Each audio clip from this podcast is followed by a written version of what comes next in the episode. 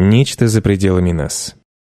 Эрнест Беккер был ученым-маргиналом. В 1960 году он защитил докторскую диссертацию по антропологии. В работе сопоставлялись странные и необычные практики дзен-буддизма с психоанализом. А надо сказать, что в ту пору на дзен смотрели как на занятия хиппи и наркоманов, а на фрейдовский психоанализ как на лженауку под видом психологии, унаследованную от каменного века. Получив должность старшего преподавателя, Беккер оказался в компании, которая видела в психиатрии не науку, а фашизм, форму подавления бедных и беззащитных. Проблема состояла в том, что руководитель Беккера был психиатром, а не психоаналитиком. Это все равно, что поступить на работу и гордо сравнить своего шефа с Гитлером. Как легко догадаться, Беккера уволили. Со своими радикальными идеями он подался туда, где надеялся быть услышанным, в Беркли, штат Калифорния. Но и там долго не продержался. Неприятности у него были не только из-за оппозиции истеблишменту, но и из-за своеобразных методов преподавания. Он использовал Шекспира для обучения психологии, учебники психологии для обучения антропологии, а данные антропологии для обучения социологии. Он наряжался в короля Лира и проводил в аудитории потешные бои на мечах, а также пускался в длинные политические экскурсы на темы, далекие от учебной программы. Другие преподаватели терпеть его не могли, и меньше чем через год его снова уволили. Тогда он поступил на работу в Университет штата Калифорния в Сан-Франциско, где сохранял должность больше года. Но когда разгорелись студенческие протесты из-за войны во Вьетнаме, руководство обратилось за помощью к Национальной гвардии. Начались потасовки. Беккер встал на сторону студентов и публично осудил действия декана, мол, Гитлер и всякое такое. И тогда его опять уволили. За шесть лет Беккер четырежды сменил работу, а прежде чем его уволили с пятой, он заболел раком толстой кишки. Прогноз был неутешительным. В следующие несколько лет Беккер был прикован к постели практически без надежды на выживание, а потому решил написать книгу, книгу о смерти. Беккер умер в 1974 году. Его книга «Отрицание смерти» впоследствии получила Пулитцеровскую премию и стала одним из самых авторитетных интеллектуальных трудов XX века. Она произвела сенсацию в философии и антропологии, попутно высказав глубокие и поныне влиятельные философские идеи. Коротко говоря, в отрицании смерти есть две основные мысли. Первое – люди уникальны в том смысле, что они единственные животные, способные мыслить о себе абстрактно. Собаки не терзаются беспокойством о своей карьере, кошки не думают о прошлых ошибках и не задаются вопросом о том, что случилось бы, поведя они себя иначе. Обезьяны не спорят из-за будущих возможностей, а рыбы не комплексуют, что имели бы больший успех у других рыб, если бы они имели более длинные плавники. Мы, люди, наделены способностью воображать себя в гипотетических ситуациях, размышлять о прошлом и будущем, представлять другие реальности и ситуации, где все иначе. И благодаря этой уникальной умственной способности, полагает Беккер, все мы в какой-то момент осознаем неизбежность нашей смерти. А поскольку мы можем представить альтернативные варианты реальности, мы единственные животные, способные вообразить реальность, где нас нет. Отсюда возникает, по словам Беккера, страх перед смертью. Глубокая экзистенциальная тревога, которая лежит в основе всех наших мыслей и поступков. Второй тезис Беккера начинается с предпосылки, что у нас есть два «я».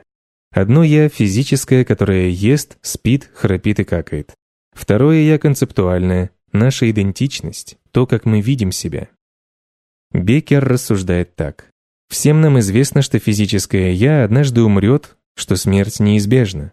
И эта неизбежность на каком-то бессознательном уровне очень пугает нас. Чтобы компенсировать страх перед неизбежной потерей физического «я», мы пытаемся сконструировать концептуальное «я», которое будет жить вечно. Вот почему люди оставляют свои имена на зданиях, статуях и корешках книг. Вот почему мы испытываем необходимость снова и снова отдавать себя другим, особенно детям. Мы надеемся, что наше влияние, наше концептуальное «я» просуществует дольше нашего физического «я». Нас будут помнить, чтить и боготворить много после того, как наше физическое «я» перестанет существовать. Беккер называл такие попытки проектами бессмертия, проектами, которые позволяют нашему концептуальному «я» пережить физическую смерть.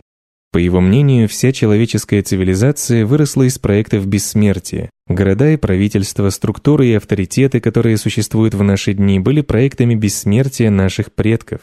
Это остатки концептуальных «я», которые не захотели умирать. Такие фигуры, как Иисус и Мухаммед, Наполеон и Шекспир столь же влиятельны в наши дни, сколь и при своей жизни, а то и больше. И в этом весь смысл. Способы могут быть разными. Через шедевры искусства или завоевание новых земель, великое богатство или просто большую и любящую семью с изобилием внуков и правнуков.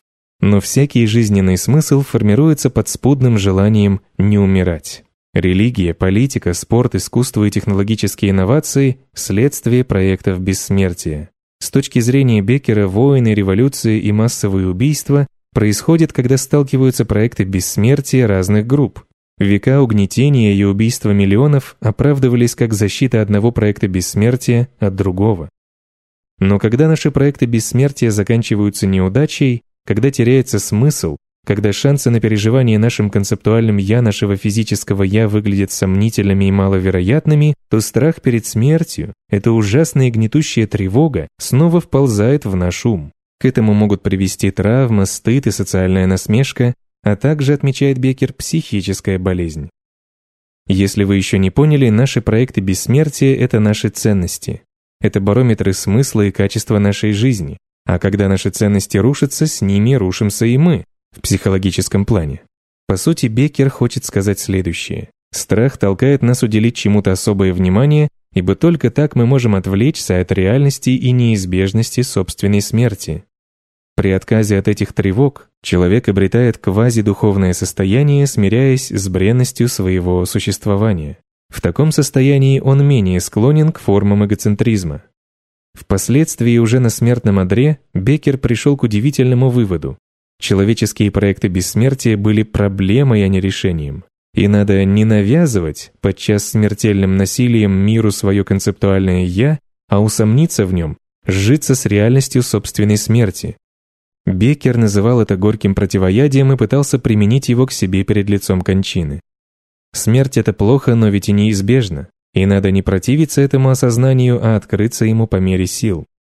Когда мы смиримся с фактом нашей смерти, базовым страхом, глубинной тревогой, мотивирующей все легкомысленные амбиции, мы сможем выбирать наши ценности более свободно, не ограничивая себя логичным поиском бессмертия и без каких-либо опасных догматических воззрений.